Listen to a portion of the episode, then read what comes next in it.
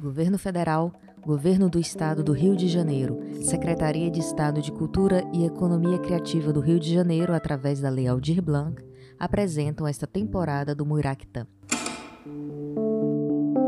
Olá, eu sou a Ana Morim e vou acompanhar vocês nesta temporada do Muiractã. Aqui vamos falar sobre literatura com a ajuda de quem escreve, pesquisa e lê.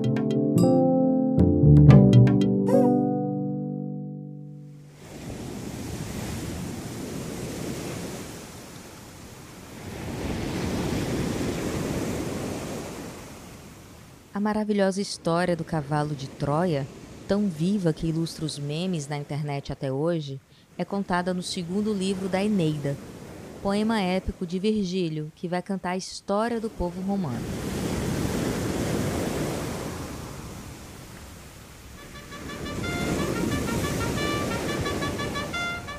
O presente de grego, um grande cavalo de madeira recheado de soldados, é recebido por Troia na estratégia de guerra mais conhecida de todos nós. Vencido, o troiano Enéas parte pelos mares com o intuito de chegar ao predestinado lugar onde fundará uma nova cidade, isto é, Roma.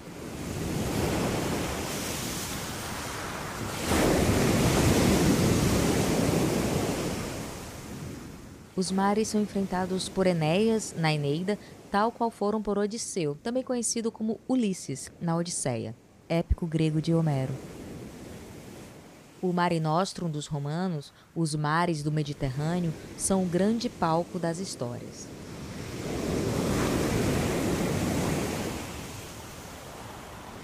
E quando Luís de Camões foi escrever um épico para o povo português, os Lusíadas, Lá estarão novamente os mares, nunca de antes navegados, o das grandes navegações, os bravios oceanos, com o cabo da Boa Esperança dificultando o caminho pelas beiradas do continente africano.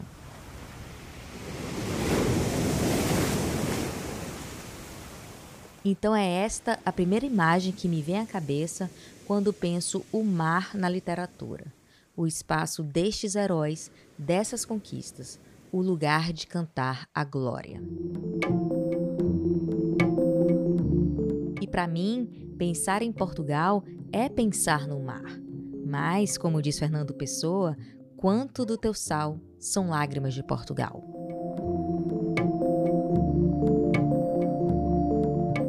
E se o poeta se pergunta se valeu a pena todo esse choro, fechará dizendo que Deus deu ao mar o perigo e o abismo, mas nele é que espelhou o céu.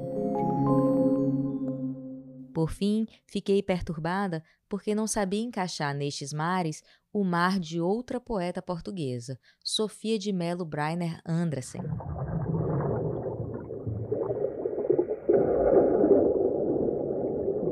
No fundo do mar há brancos pavores, onde as plantas são animais e os animais são flores, diz a poeta em Fundo do Mar. Em outro poema, Homens à beira do mar, fecha os versos assim: Nenhum jardim, nenhum olhar os prende. Intactos nas paisagens onde chegam, só encontram o longe que se afasta, o apelo do silêncio que os arrasta as aves estrangeiras que os trespassam, e o seu corpo é só um nó de frio, em busca de mais mar e mais vazio. O que houve com o mar aqui? Perguntei isso para a professora Stefânia Chiarelli, da Universidade Federal Fluminense, que dedica sua atenção a pensar exatamente isso: o mar na literatura.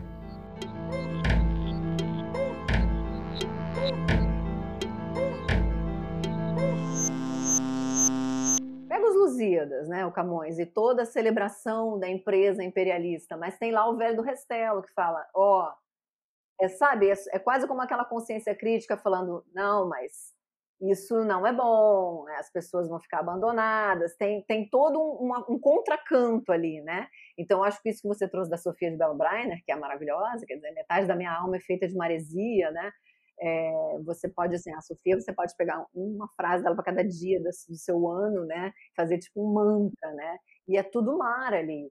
né? Mas eu acho que é uma questão de perspectiva, né? Basta você querer olhar assim, mas é como eu digo, não é, né? É, é, não, é, não é fazer o, o discurso da, da dor e da, né, e da celebração da, da né, da, da, mas é ver também como esse espaço da água, né, tem um imaginário líquido aí que conta muitas histórias e sempre contou. Agora mesmo estou estudando Gonçalves Dias lá com a turma da graduação. Ok, você tem a canção do exílio, né? O Gonçalves Dias lá celebrando esse, essa nação de longe, que lindo, mais terra, mais flores, mais amores, mas ele tem também lá o canto do Piaga, tem os timbiras, já está lá no Gonçalves Dias, né? Esse mar é o mar do genocídio, esse, essa história não vai dar certo, né? Então, é, os escritores são antenas da raça, né? Dizia o Ezra Pound, né? Então, assim, eles captavam isso, né? E essas histórias estão lá, basta a gente querer olhar, né? E, e, e, aí sim, aí dependendo do recorte que você faz, você cria uma outra narrativa, né? Mas eu acho que está lá, já está lá nos Lusíadas, né? É, eis que a cobra morde o rabo. Lá fui eu voltar então aos Lusíadas e recuperar esse personagem essencial do poema. O velho do Restelo aparece no final do canto 4. Nesta epopeia de exaltação das conquistas portuguesas pelo mar, surge o velho descontente a questionar aquela empresa. Chama de glória de mandar, vã cobiça, vaidade, fraudulento gosto, crueza e feridade. Atenta para as mortes, perigos, crueldades e tormentas. A fama e a glória são postas como enganos.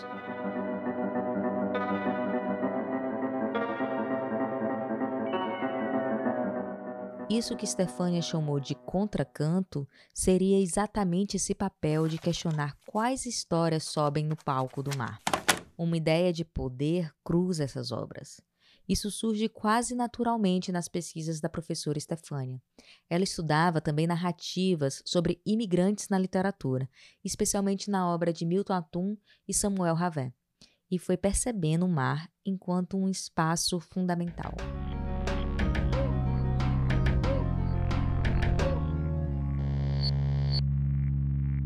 passei a pensar que a água, né, e aí eu vou expandir um pouquinho do mar para as águas, né, elas acabam sendo um espaço interessante como uh, um modo de enfrentar essas tantas narrativas uh, tão díspares, mas unidas por várias questões, né? Uma delas é que a água é um espaço por onde transitam muitos desses sujeitos que eu estudava, né? Desde o do imigrante clássico do século XIX né? Mas você pode pensar, inclusive, é, em narrativas, né? É, né? Do, do, colonialismo, enfim, do século XVI, onde você pensa a, a água como um lugar, né? Desse avanço, né? Do império e dessa hum, ganância, né? O, mar, a água, muitas vezes é o espaço da ganância e do lucro, né? Se a gente pensar nessa questão do colonialismo, né? Quem vai para o mar é, vai muito mobilizado pela ideia ou de conquistar, ou de dominar, ou de lucrar. Né? Então, só isso já me pareceu assim muito instigante.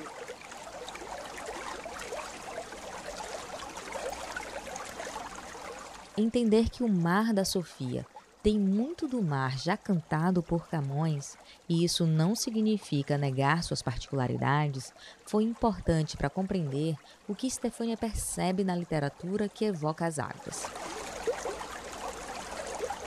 E talvez esse contínuo do que significa o mar possa até nos dizer que, apesar dos pesares, há questões sobre nós e sobre os outros que não soubemos resolver durante todo esse tempo.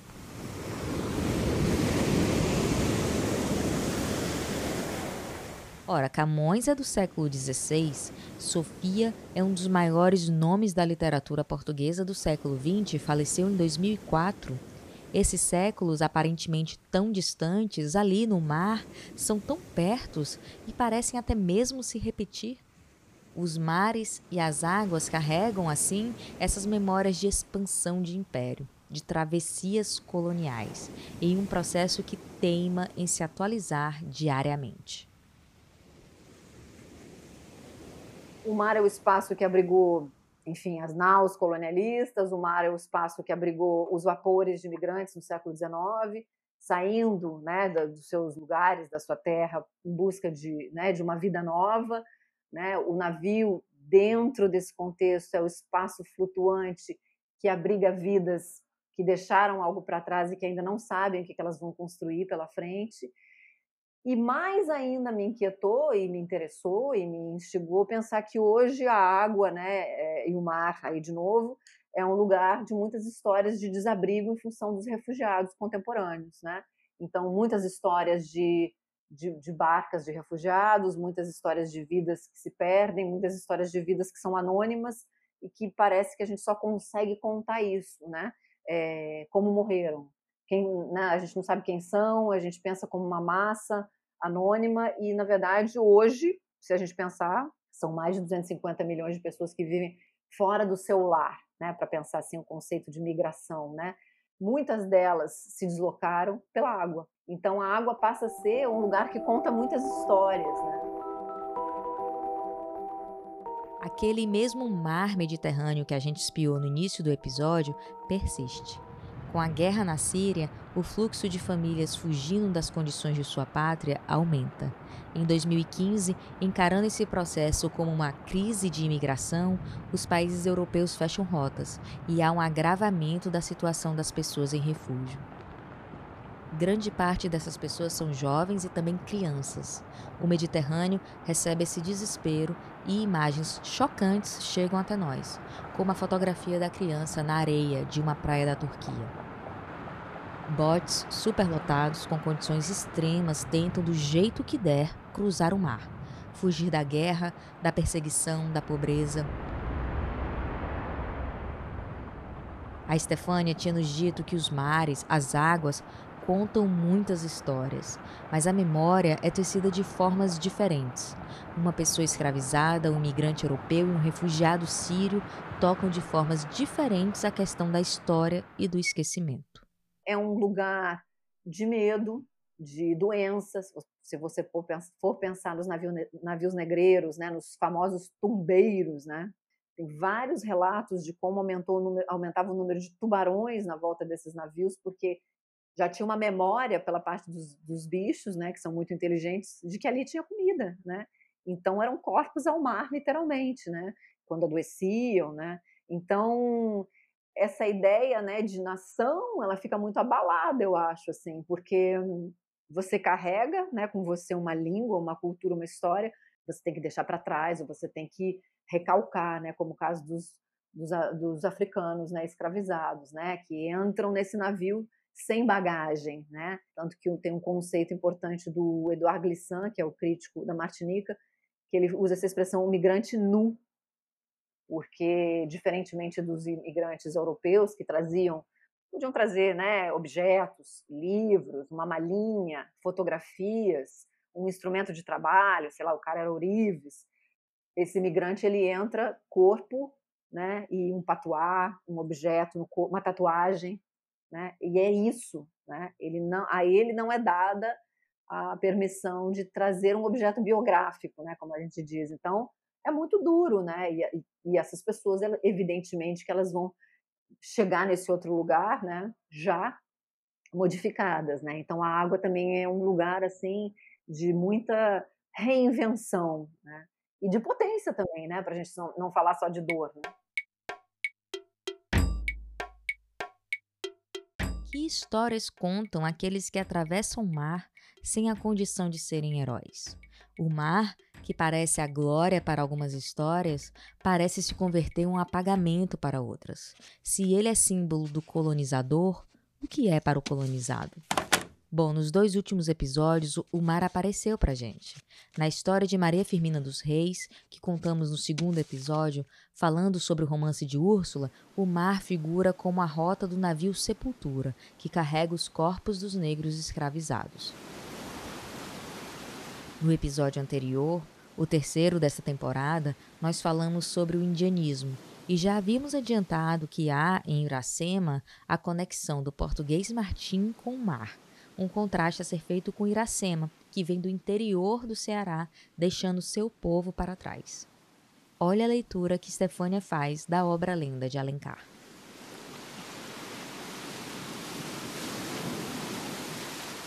O mar é esse mar de chegada, né? É o mar do colonizador, né? Conectando um pouquinho com a carta de caminho. E a Iracema é essa mulher, né? Essa indígena, enfim, construída dessa forma, claro, no século XIX pelo Alencar, mas dando ali muitas pistas interessantes de que à medida que ela se afasta da tribo, que ela se afasta da terra, que ela se afasta né, da serra azulada e caminha em direção ao mar, ela também está caminhando para a morte, né? E ela morre literalmente na praia, né? Ela é enterrada debaixo do coqueiro e ali aquele pássaro, né? A jandaia chama Iracema por um tempo, depois ele não chama mais, tanto que a última frase do romance é tudo passa sobre a terra, né? Então é o genocídio, né? E o mar como um lugar é, de trânsito para o colonizador, né? O Martinha que vai e vem, a Iracema fica, né? Ou o pouco que ela se desloca é um deslocamento sempre se afastando, né? Se desconectando da sua origem, né? O mar, aqui, é este símbolo de extermínio para os explorados do século XIX. Carrega aquela crueldade que o velho do Restelo já nos alertava tempos e tempos atrás. Lembra que Stefânia citou Gonçalves Dias, o canto do Piaga? Nesse poema, Gonçalves Dias conta a história de um líder indígena, o pajé, o Piaga, e sua premonição de que do arcabouço do mar virá a destruição de seu povo. O poeta pergunta: quem foi das entranhas das águas o marinho arcabouço arrancar? Ele quer saber sobre o monstro que vem das águas, o que ele teria vindo buscar.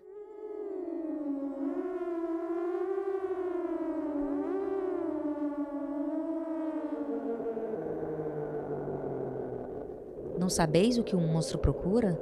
Não sabeis o que vem, o que quer? Vem matar vossos bravos guerreiros. Vem roubar-lhes a filha, a mulher.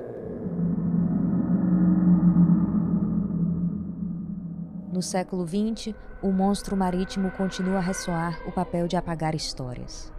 Estefânia me conta sobre o filme O Botão de Pérola, do cineasta chileno Patrício Guzmán, que trabalha exatamente isso que já pontuamos, essa continuidade do mar de funcionar como um apagamento de histórias.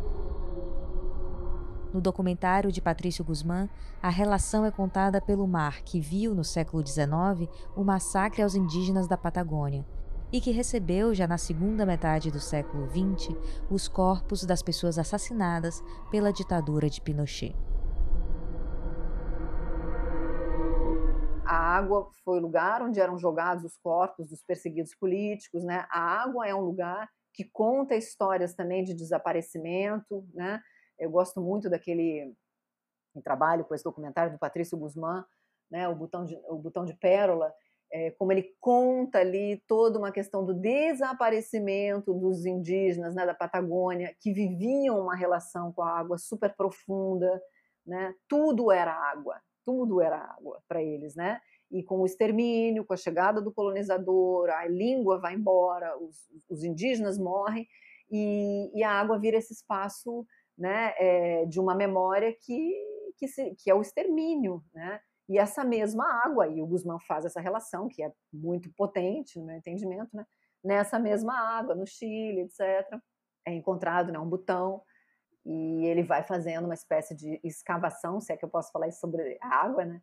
É, sobre quem seria, de onde sairia esse botão, que seria, né, da roupa de um de alguém que foi é, né, perseguido político e jogado é, ao mar, né? Então ele conecta isso de um jeito que me interessa muito porque tem uma questão que não é cronológica, mas é, né, a água por um indígena que foi exterminado, né, e a água para o perseguido político, que foi um espaço de desaparecimento. Né?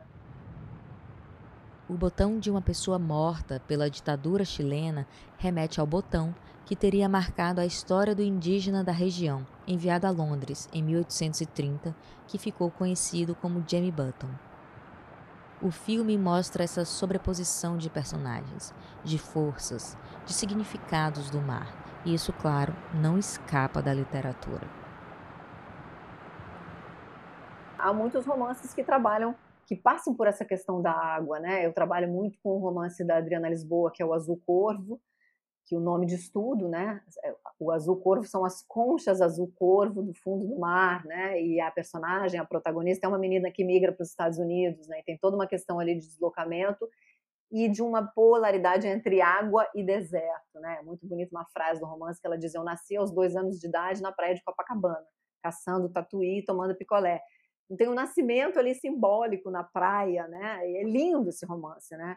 Gosto muito da, da Adriana Lisboa, trabalho muito com um romance da Paloma Vidal também, que é, enfim, argentina, nascida na Argentina, mas escreve né, no Brasil, e, e ela tem um romance chamado Mar Azul, que é protagonizado por uma sexagenária, enfim, uma protagonista sem nome, que depois você lendo, né, você vai entendendo que ela migra da Argentina e tem toda uma relação com o mar, com a água, como um espaço de encontro de uma memória dolorosa, né, de algo que ficou para trás. Então, passa pela questão da ditadura e passa pela questão do deslocamento, né? Um outro romance que eu estou lendo também, que eu leio, que até vou começar a orientar uma dissertação agora, chama Água de Barrela, da Eliana Alves Cruz, que também traz essa questão, né, de um resgate, né, da, da memória da escravidão, com projeções, né, para o presente, né? Mas é lindo, porque se você pensar, Água de Barrela é a, o, né, o, o método que os escravos usavam para branquear as roupas para que os seus senhores usassem roupas impecáveis, né? Então é um método de, de limpeza, né? E, e, e, e, obviamente que é uma metáfora poderosa para a gente pensar essa relação também. Então, para onde eu olho, eu vejo água. Pode ser que seja uma questão minha, mas acho que não só, né?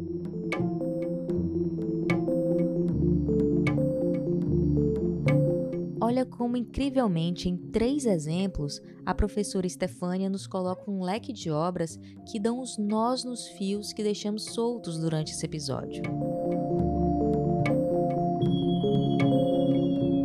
Como é rico esse processo de percorrer a literatura com essa multiplicidade de olhares, de conseguir entender nos nossos mares estas histórias de glórias e de esquecimentos, com aquele velho do Restelo sempre a nos provocar. Para poder fazer esse recorte e conseguir montar toda essa rede, Stefania Chiarelli se debruça também em outras áreas. Gosto muito de abraçar também né, o discurso da filosofia, da antropologia, da sociologia, porque não tem como, né? E aí você pode ler a literatura também né, de mãos dadas com, essa, com esses aportes teóricos, mas nesse ponto eu também sou muito Guimarães Rosa, bebo água de todo o rio. Para terminar com uma, uma frase do Riobaldo que eu adoro, né? Bebo água de todo o rio. Então, se aquilo ajuda você a ler, por que não, né?